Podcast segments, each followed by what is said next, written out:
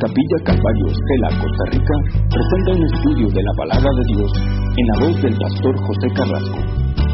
Si tienen su Biblia, por favor, al libro de Colosenses. Vamos a continuar con nuestro estudio del libro de Colosenses. Ya estamos llegando al final de este libro y en esta mañana eh, vamos a avanzar. Colosenses capítulo 3, versículo 21. Colosenses 3, 21. Gracias a los que me dejaron la merienda. ¿Eh? ¿Y son de avena? Oh. ¿Algo me estarán tratando de decir? Capítulo 3. Hasta ahora, en estos consejos que el apóstol Pablo está dando a los cristianos, ha hablado a la esposa y al esposo. A la esposa ha hablado de someterse al esposo. Ya miramos eso la semana anterior, no la pasada, sino la anterior. Si eh, no estuvo, puede escuchar el estudio en, en, la página, ahí está o va a estar el estudio mañana. Y también hablamos acerca de que el esposo debe amar a la esposa y también eh, eh, profundizamos un poco en lo que Dios requiere acerca del esposo con relación a su esposa. Y también hablamos acerca de los hijos. Los hijos que deben obedecer a sus padres. Entonces podemos resumirlo en amar, sumisión, obediencia. Cada uno tiene su lugar, cada uno tiene su rol en la familia. ¿ya? Y cuando estamos eh, cumpliendo cada uno el rol en la familia, eso va a ayudar a que no existan fricciones en la familia. A veces los problemas que pueden resultar en nuestras familias es porque muchas veces no estamos siguiendo el consejo sabio de la palabra de Dios. Entonces cuando no seguimos el consejo sabio de la palabra de Dios, tenemos problemas. Y comenzamos a buscar una serie de explicaciones, pero muy sencillo. Esposo, ame a su esposa. Esposa, sométase a su esposo en el Señor. Ya dijimos que la sumisión va hasta el punto en donde el esposo no la lleve a hacer algo en contra de Dios, en contra de la palabra de Dios. Si el esposo está golpeándola, usted tiene que denunciarlo. Tiene que hacerlo. Porque la Biblia dice que el esposo debe tratar a la esposa como vaso más frágil. Primera de Pedro, capítulo 3, versículo 7. Entonces, eso es lo que cada uno debe hacer. Y los hijos, obediencia. Obediencia.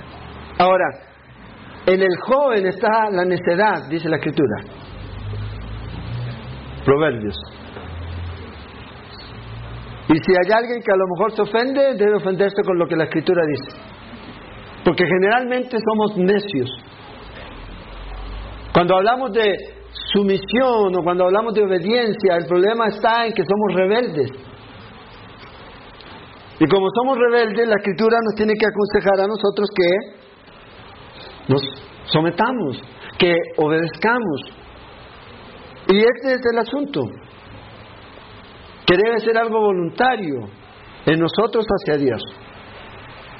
Ahora, del hijo hacia usted, usted debe llevarlo a que él lo obedezca. Es su responsabilidad, criarlo, disciplinarlo. ¿Ya? Y dejar de tratar a su hijo, y piénselo de esta manera, su hijo es un joven es una señorita, es un niño, es un adolescente que va, si no tiene a Cristo en su vida, camino al infierno. Es donde va. Y si usted no lo disciplina, si usted no lo cría, no lo educa, y hoy día vamos a hablar acerca de esto, como debe ser, es su responsabilidad. Es su responsabilidad. Pregunta típica, ¿En qué fallamos? Cuando los hijos están aquí, allá, ¿en qué fallé? ¿En qué fallamos? Si usted tiene a Cristo Jesús y tiene el consejo de la palabra de Dios, usted puede seguirlo. Aún así, cuando ya el joven sea mayor, va a tener que tomar una decisión, pero usted va a poder decir, todo el consejo de Dios se lo di a mi hijo. En práctica, en mi diario vivir, en mi relación con Dios, pudo verla. Y si va y toma alguna decisión, usted puede decir como el apóstol Pablo le dice a la iglesia, estoy limpio de la sangre de él. Todo, le estorbé en todo lo que tenía que estorbarle para que no pecara. Ahora si lo hizo, es su responsabilidad. Entonces ahora aquí vamos a mirar al cuarto personaje. Ya no es el esposo, no es la esposa ni el hijo, sino el padre. Padres, Versículo 21. Padres, no exasperéis a vuestros hijos para que no se desalienten. Pues aquí el apóstol Pablo está pareciendo eh, eh, indicar que hay ocasiones en que a veces somos demasiado duros, demasiado exigentes, implacables. A veces.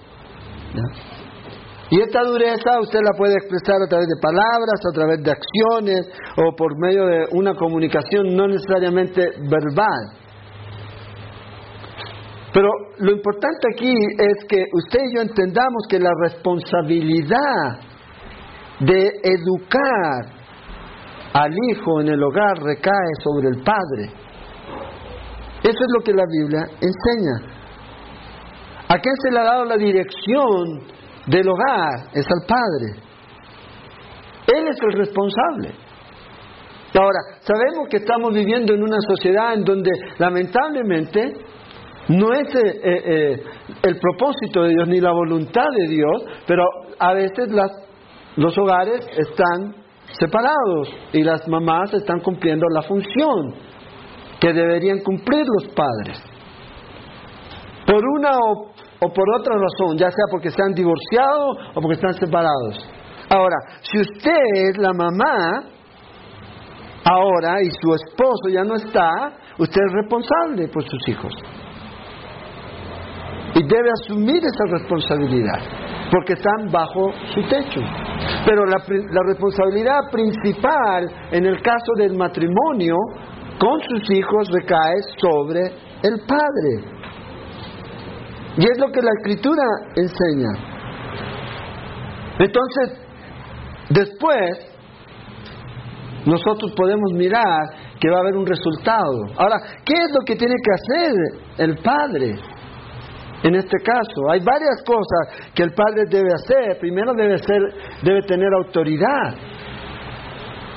Debe ser la autoridad. Y no estoy hablando de dictador, pero sí debe ser autoridad y debe ser consecuente con lo que pide, con lo que exige en relación a cómo su vida es, a cómo vive su vida. Debe ser un guía para sus hijos. ¿Cómo? Por medio de lo que las escrituras nos enseñan. Debe dar dirección ¿Cómo? Por medio de la palabra de Dios. Debe formar. ¿Formar qué? El carácter de Cristo en la vida del joven, en la vida del niño, en la vida de la niña. Es lo que debe ser. Disciplinar. Como lo hace Dios con nosotros. La disciplina, a nadie le gusta que lo disciplinen. ¿Hay alguien aquí que le gusta que lo disciplinen? No. Hebreos 12 dice que en ciertas ocasiones, cuando usted es disciplinado, usted se siente mal. ¿Y hasta quién se cree? ¿Por qué me dice esto? Pero si usted cumple su función, va a haber un resultado, si esta disciplina es entregada en amor. Va a haber un resultado en la vida de sus hijos. Debe proveer. ¿Proveer qué? Lo básico. Hoy día los padres están proveyendo demasiado a los hijos. Demasiado. Vea, si usted no enseña a su hijo un oficio en el Antiguo Testamento, decían, lo está enseñando a robar. Si su hijo ya está en edad de trabajar, debe trabajar. Debe hacerlo. Usted provee lo básico, techo, ropita. ¿Ya? Ahí tenemos una tienda grande a mil pesos, los pantalones y las camisas. Porque ahora los chicos no quieren ponerse cualquier cosa. Si no es Levi o Levi, si no es Converse, si no es iPhone, Infon, Fanphone, no lo quiero. Y nosotros vamos detrás y le compramos. Ay, pobrecito. No, debe proveer. El apóstol Pablo dice, con abrigo sustento, hijo, usted está recibiendo abrigo, usted está recibiendo sustento, usted llega, hay comidita cuando usted va a estudiar o cuando usted trabaja. Ahora, si esté trabajando, tiene que aportar para la casa. Su responsabilidad es crear responsabilidad. El problema es que nosotros hemos creado irresponsables. Irresponsables. Ninguna responsabilidad le hemos dado. Y a veces están en las casas y no hacen nada. Yo me acuerdo, en, en el caso mío, en mi casa, yo de chiquitito yo tenía una responsabilidad y era barrer el frente de la casa. Ahora, en verano no hay ningún problema. En invierno salvado. Llovía. Pero en otoño, las hojas, y era un montón de hojas. Y uno pensaba que al otro día se iban a acabar y ahí estaba el mismo montón otra vez. Pero era responsabilidad. Mi responsabilidad. Claro, la formación de nosotros fue un poquito diferente. Mi papá era policía. Entonces, así se manejaba el asunto. Si no, quedábamos detenidos en el, cuartel. Pero era responsabilidad. Criar a los hijos. ¿Sabe por qué es importante? Porque un día usted va a tener que dar cuenta a Dios. Vamos a tener que dar cuenta a Dios. Por la función que Él nos ha dado. Nadie, ningún padre puede renunciar a esta obligación, al menos que esté incapacitado por alguna enfermedad u otra dificultad. Padres, dice, no exasperéis a vuestros hijos. La palabra exasperar se puede traducir como irritar. Aquí. Hacer que se enfurezcan. Hacer que el joven, el niño, se enoje de una manera muy grande. Es como a veces le ha pasado, ¿usted quiere? ¿Quiere? ¿Ah? Por lo que me han contado a veces, que hace uno con los niños. ¿Quiere? ¿Ya? Y los chiquitos a veces se irritan. ¿Ya? Se irritan. Y después hacen un, no sé cómo es que, berrinche y más encima los regañamos. Y nosotros fuimos los provocadores. Y debemos dar gracias a Dios que el chiquito no nos puede regañar, porque si no es lo que debería ser. Vea lo que dice Proverbio 15.1. Trate con su hijo de esta manera. La blanda respuesta quita la ira, mas la palabra áspera hace subir el furor. Entonces, Pablo dice, hijos, hermanos en la fe, padres, no depriman a sus hijos, no los desanimen, no los vuelvan infelices. Y es la idea aquí. No les quiten toda esa fuerza para crecer. Es lo que Pablo está diciendo. O esa iniciativa y vuelven niños amargos y ásperos aquí. Criar niños frustrados y todo eso. Tenemos una responsabilidad. Vea, los hijos no van a llegar a ser lo que Dios ha propuesto que sean por sí solos. Tampoco los hijos van a llegar a ser lo que Dios ha propuesto de un día para otro. Ese es un proceso.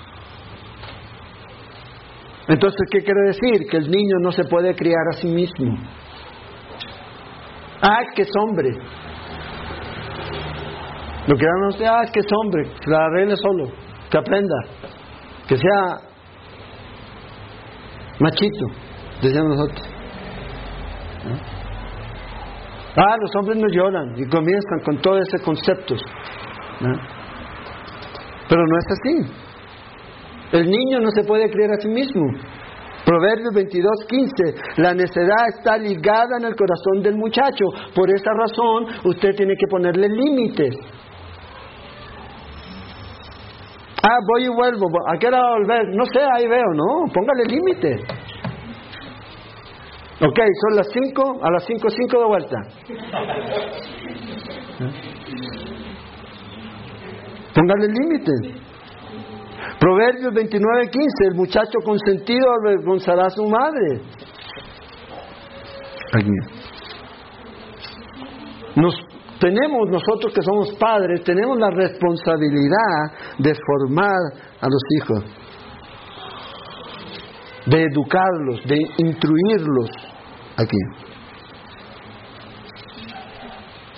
Y tener ese balance. Entonces, el niño no se puede formar por sí solo, porque ese no fue el plan de Dios. Si usted lo está dejando, usted no está cumpliendo el propósito de Dios para usted. A veces usted dice, ah, bueno, yo no estoy en el ministerio, pero usted tiene un, un, propósito en su hogar. Y el de es instruir aquí. ¿Ya? Al niño. De instruir al niño. ¿Y cuál es la meta? ¿Cuál es el objetivo? A ver, todos nosotros a veces tenemos metas, tenemos proyectos para nuestros hijos. Pero ¿qué creen ustedes que es lo más importante que el niño llegue a ser? Porque uno, ah, no, si ya está en edad de la universidad, que estudie y que sea esto o sea esto otro. Que sea médico. Dios guarde si algún niño viene, no, yo quiero estudiar arte. Ay, arte, va a ser desempleado. ¿Eh? ¿Por qué no estudia mejor leyes y después ve? Pero ¿sabe cuál es el propósito? Que nuestros hijos lleguen a ser lo que Dios desea que sean. Ese es el propósito. Que el carácter de Cristo esté en ellos. Y ellos por sí solos no lo pueden hacer, nosotros tenemos que ayudarlos. Tenemos que llevarlos aquí. Entonces, ¿dónde se termina mi responsabilidad? Mi responsabilidad se va a terminar en el momento en que su hijo se vaya de su casa. Claro, porque ya no tiene más control, sigue siendo su hijo. Y yo conozco mamás que a sus hijos, a un casado, les dan cuando se portan mal con la esposa. Sigue siendo la mamá. Eso sí, esperan que lleguen a la casa. Y ahí le dan.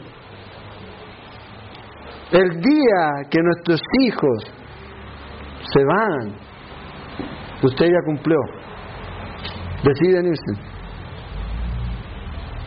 Pero mientras estén en su casa, bajo su techo, su tarea es no un año, ni dos, ni cuando tienen 19, porque aquí cumplió 18 y cambia la cédula. Hago lo que quiero. Soy grande. Soy grande. No, eso no va a terminar mientras esté bajo su techo. Es su responsabilidad.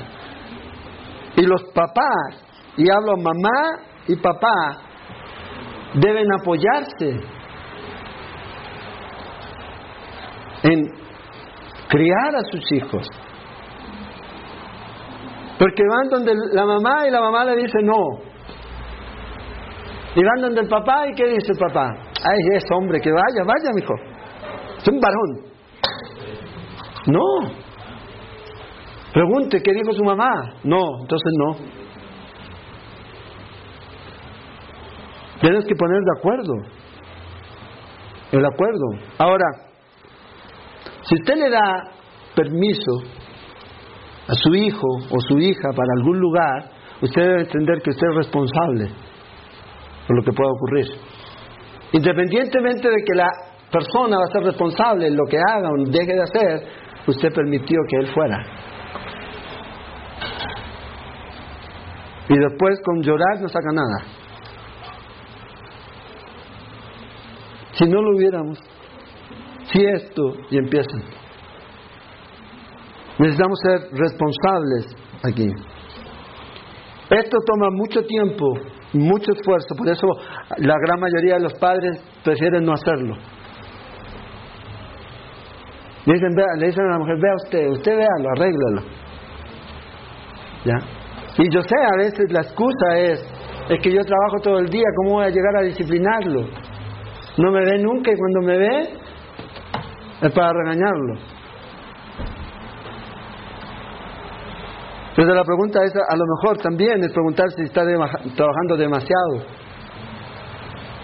y está descuidando su responsabilidad también en el hogar, como padre aquí.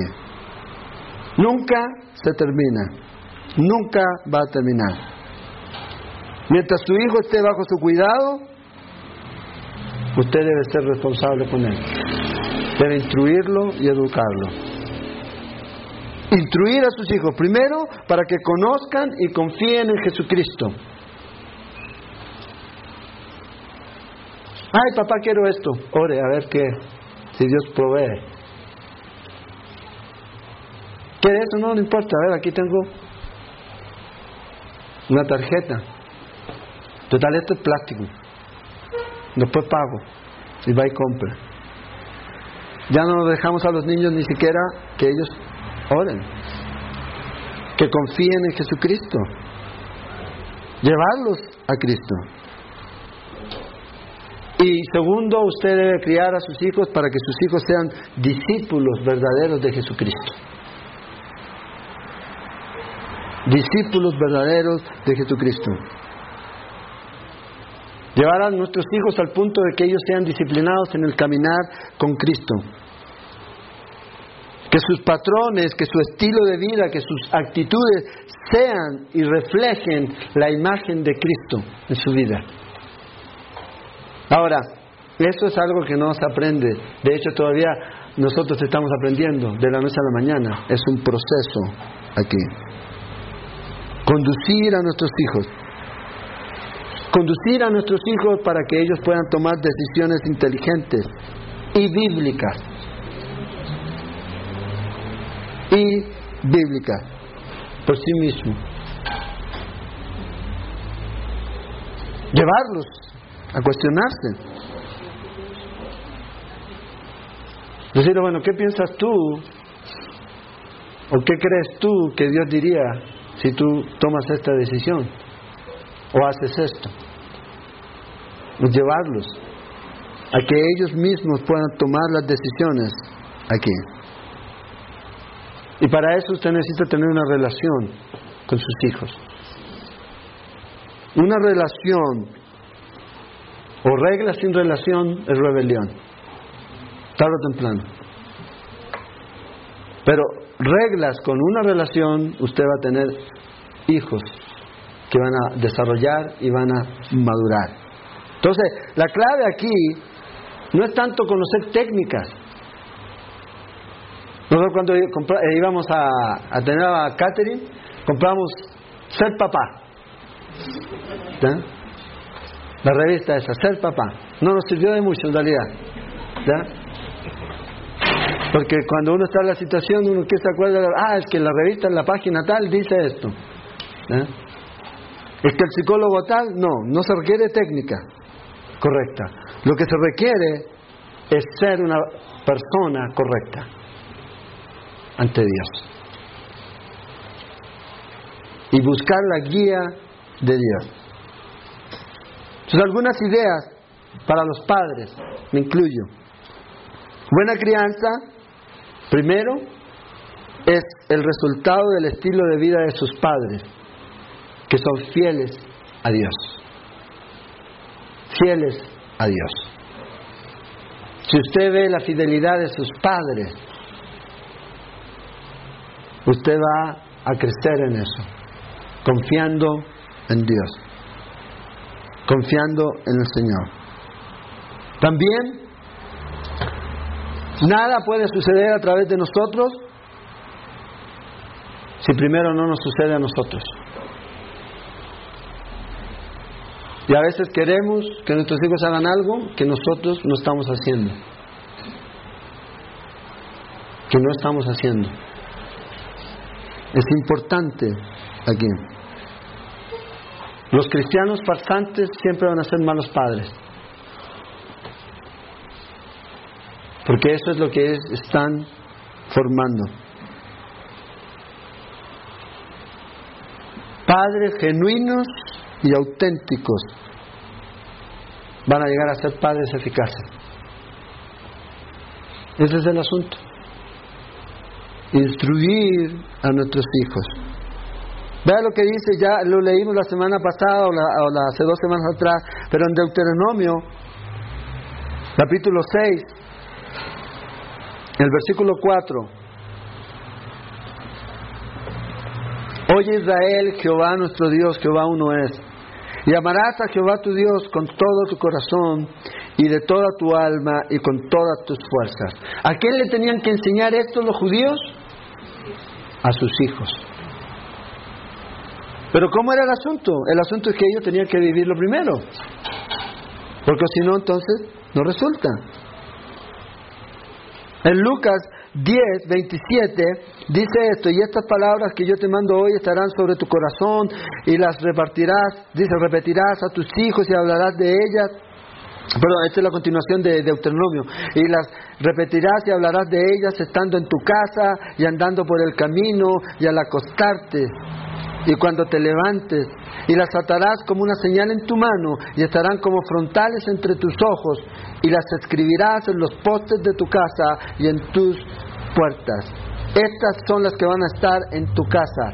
Repítelas a sus hijos, que las escuchen, que las lean, que lo vean, que pueden estar escuchando nuestros hijos en el hogar.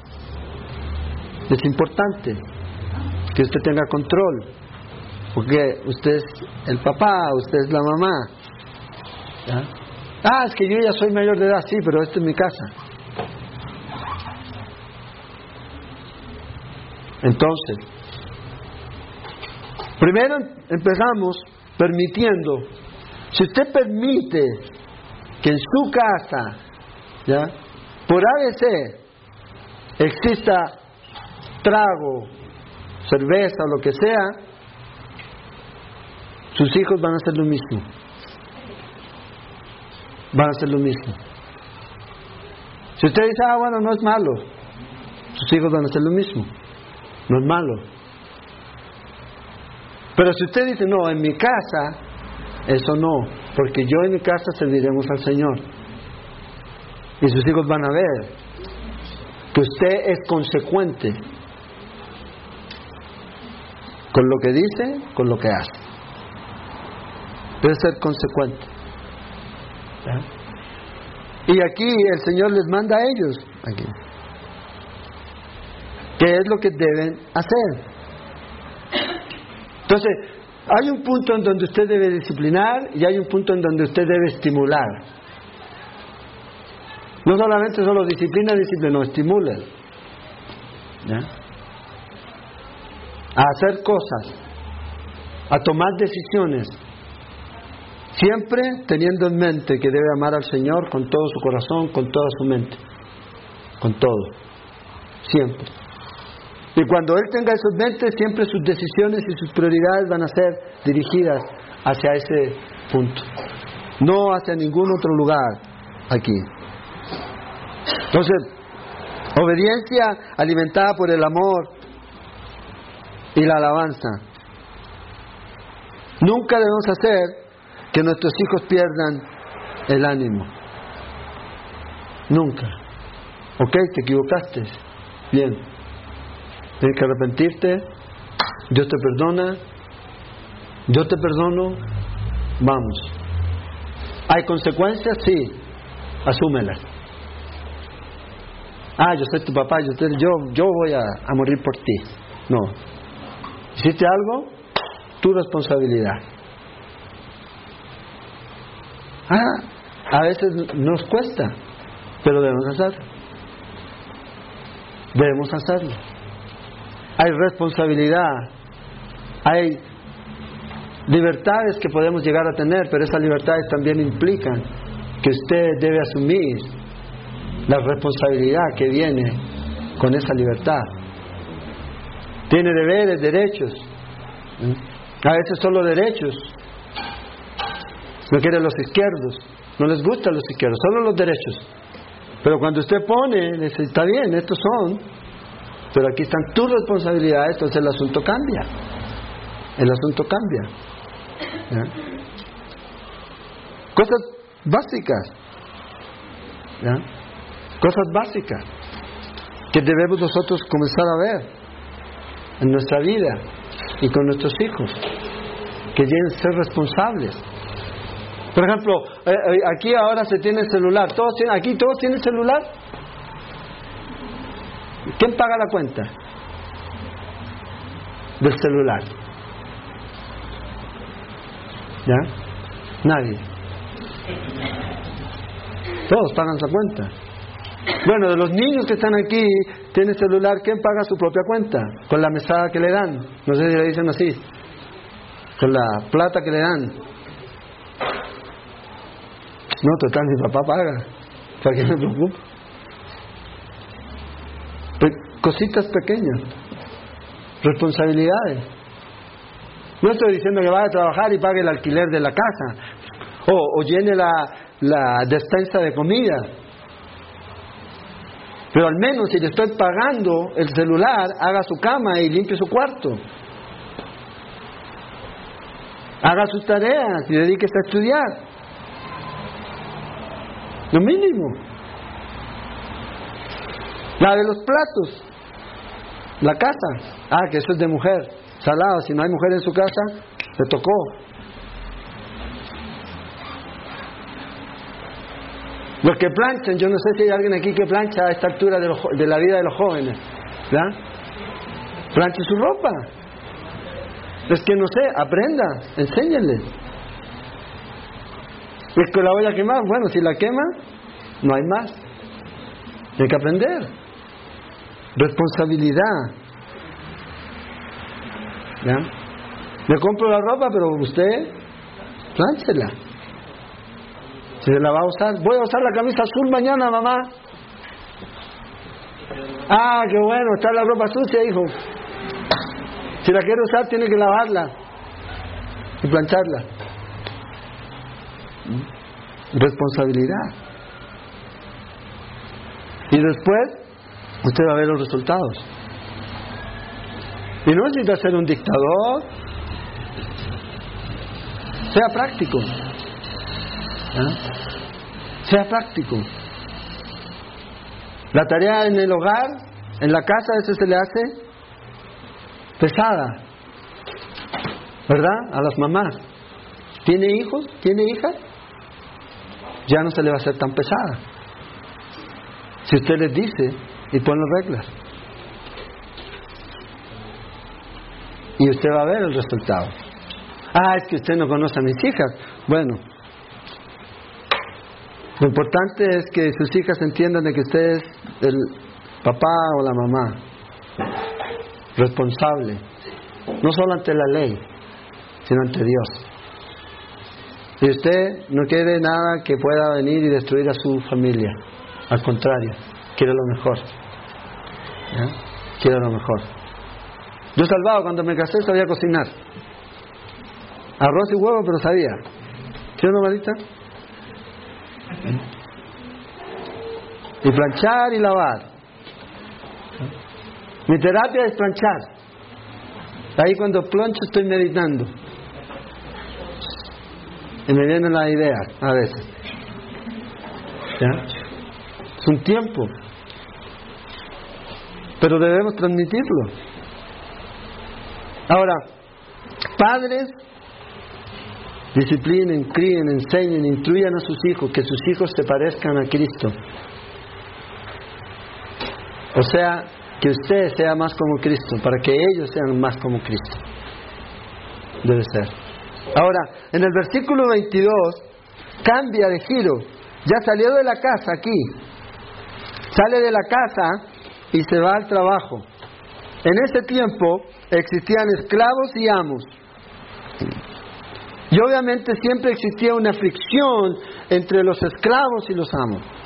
Ahora, lo interesante para mí es que el apóstol Pablo no llama a los esclavos a rebelarse en contra de sus amos. No les dice, ah, ustedes tienen que orar para que Dios les quite sus amos y les dé amos mejores. Es lo mismo hoy día, podemos aplicarlo.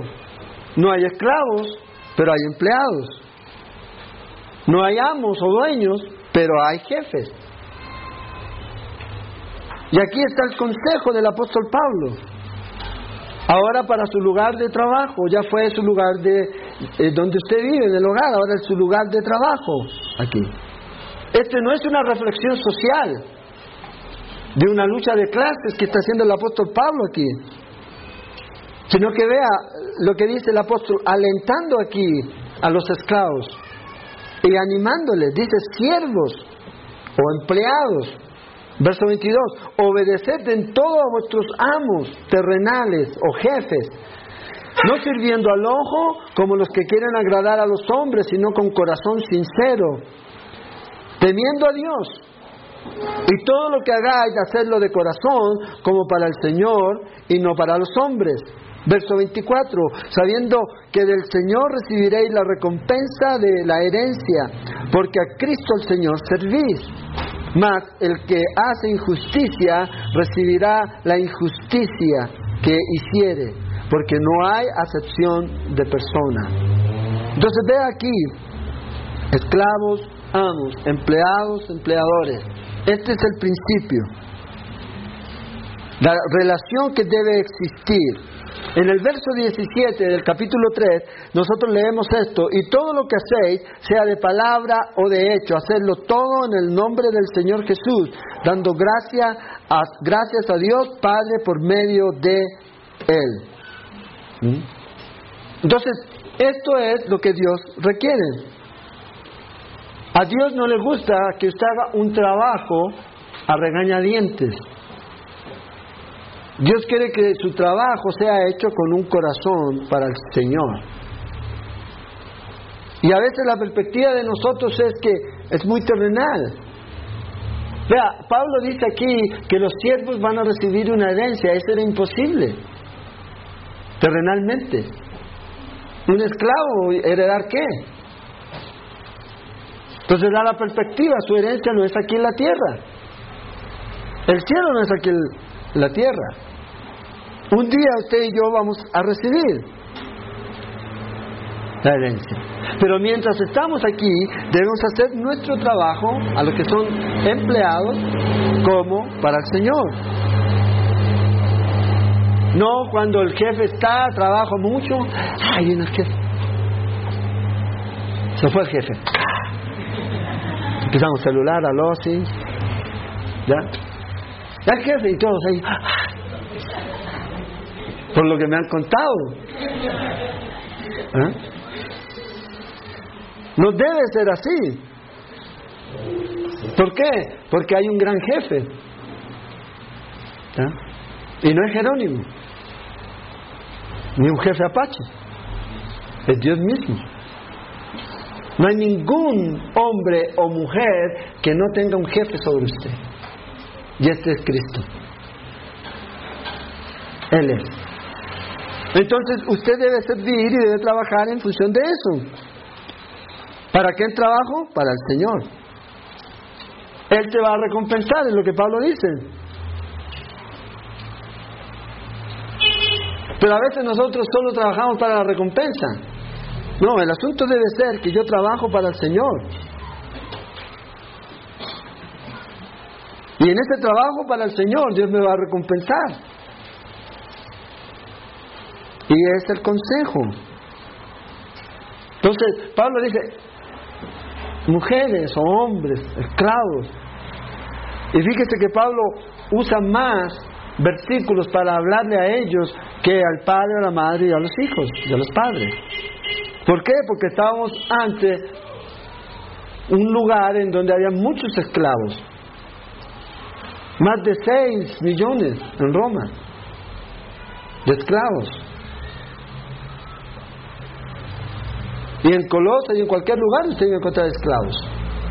Y Pablo les da este consejo. Sirva para el Señor. Hágalo para Él. Ahora, ¿eso es fácil? No es fácil. ¿Por qué? Porque en mi carne yo quiero que respeten mis derechos. Mi carne. Ah, no, pero ¿cómo se le ocurre? No. Pero cuando yo tengo la perspectiva de que es para el Señor, el Señor se va a encargar de eso. Y el Señor va a recompensarme. No aquí en esta, en esta vida. Y si lo hace, gloria a Dios. Pero lo importante es tener esto en perspectiva. Porque eso va a afectar su desempeño, su trabajo, lo que usted hace en el lugar en donde usted está, cumpliendo una función. Es para el Señor. Entonces, si es para el Señor, usted no roba tiempo. Porque a veces pensamos que robar es solo robar dinero o llevarse cosas. No, el tiempo. Es tiempo. Ah, que estoy evangelizando y se lleva las ocho horas de trabajo evangelizando. No están pagando por eso. Y es por esa razón que a veces los cristianos dan mal testimonio. Debe ser el mejor trabajador. Y ese mejor trabajador se va a convertir en el mejor ministro, en el mejor ejemplo de lo que es ser cristiano para otros. No es el que ha visto a Juanito, no, no se salió por ahí, dijo que iba a almorzar, pero son las 5 de la tarde, no ha llegado, estaba comiendo pescado y tenía mucha obstina. Ah, que se fue al puerto a comer pescado y trabaja allá en San José. Hay cristianos que a veces este es el ejemplo que dan. Entonces Pablo dice, usted que es esclavo, ahora usted que es empleado, usted debe llegar con una actitud diferente el lunes a trabajar. Ay, que lunes este. Más encima el saprisa casi pierde. Y llego con esa actitud. En cambio, si usted llega el lunes silbando una canción, Señor, gracias por este trabajito que me da. Gracias por mis compañeritos, que no me quedan, pero no importa. pero gracias. Va a ser algo totalmente diferente. Van a ver algo diferente en tu vida y en mi vida. Y es ahí donde está la diferencia. No como otros, ay no, si yo pudiera encontrar otro trabajo me voy. Váyase. Hay mucha gente que está en su lugar de trabajo, que no quiere trabajar, que no le gusta y está ahí, está amargado. Y más encima cristiano. Pero en cambio, si usted tiene una actitud diferente, la gente le ¿y tú cómo lo haces? ¿Cómo no te cansa este trabajo? ¿Cómo vea cómo nos hacen trabajar? Y todo lo demás, no, porque lo hago para el Señor. Y ahí Dios abre la puerta para que usted pueda testificar. Pero si usted es igual que los otros, ay, Dios no ha abierto ninguna puerta para hablar ahí en el trabajo.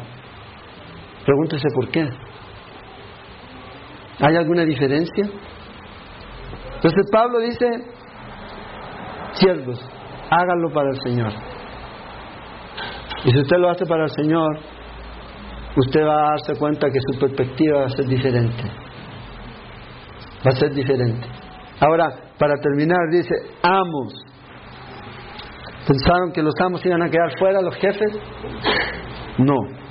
Amos, salud. Haced lo que es justo y recto con vuestros siervos, sabiendo que también vosotros tenéis un amo en los cielos. Entonces Pablo aquí habla a los dueños, a los amos, a los jefes. Y le dice, no se olviden de que ustedes tienen un dueño. Un dueño. Ahora, le está escribiendo a los jefes que están en la iglesia, que son cristianos. Usted no puede pretender que un jefe que no es cristiano actúe de la manera que Dios requiere. Pero si usted es cristiano y es jefe o empleado, usted debe actuar de la manera que Dios requiere. No es responsabilidad de ellos, es nuestra responsabilidad. Entonces Pablo dice, vea, si usted sabe de que usted tiene un dueño allá, eso va a cambiar la perspectiva en la cual usted va a tratar a sus esclavos o a sus em-, empleados. Totalmente. Totalmente. Ah, no, no, es que si no les digo nada se me suben a los hombros. Tengo que... Que sepan que yo soy el jefe. ¿Cómo nos trata Dios? A nosotros. Él es misericordioso. Él es bondadoso. Él nos da oportunidades. Y Él sabe que a veces hacemos las cosas sabiendo que lo que estamos haciendo no está bien y aún así nos da oportunidad. Y el apóstol Pablo nos dice, como la manera en que Dios los trata a ustedes, traten a los demás. Dios no lo anda gritando, sino Dios siempre nos habla con disciplina amorosa, porque nos ama aquí. Y es importante que esto sea en el Señor. Fíjese, en esta porción que hemos leído, el versículo 18, del capítulo 3 hasta el versículo 1 del capítulo 4, una de las palabras que más se repite es Señor. En el Señor, para el Señor. Y esa debe ser la perspectiva.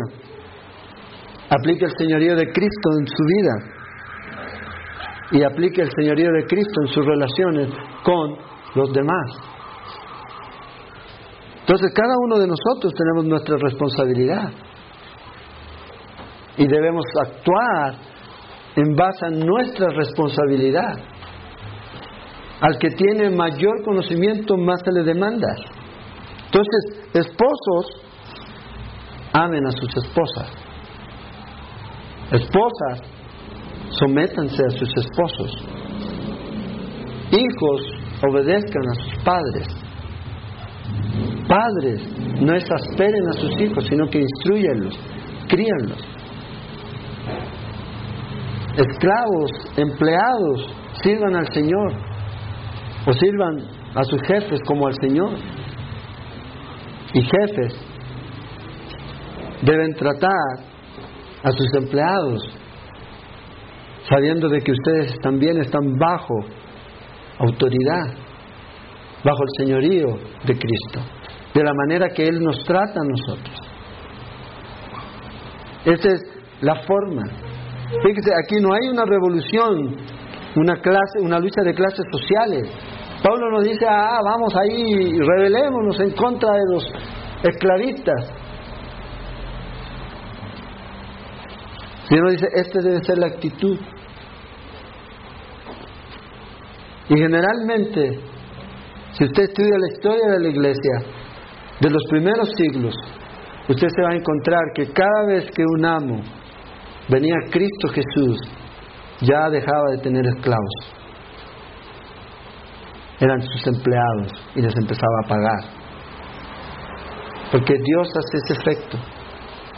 Dios no vino a provocar ni a promover la lucha de clases,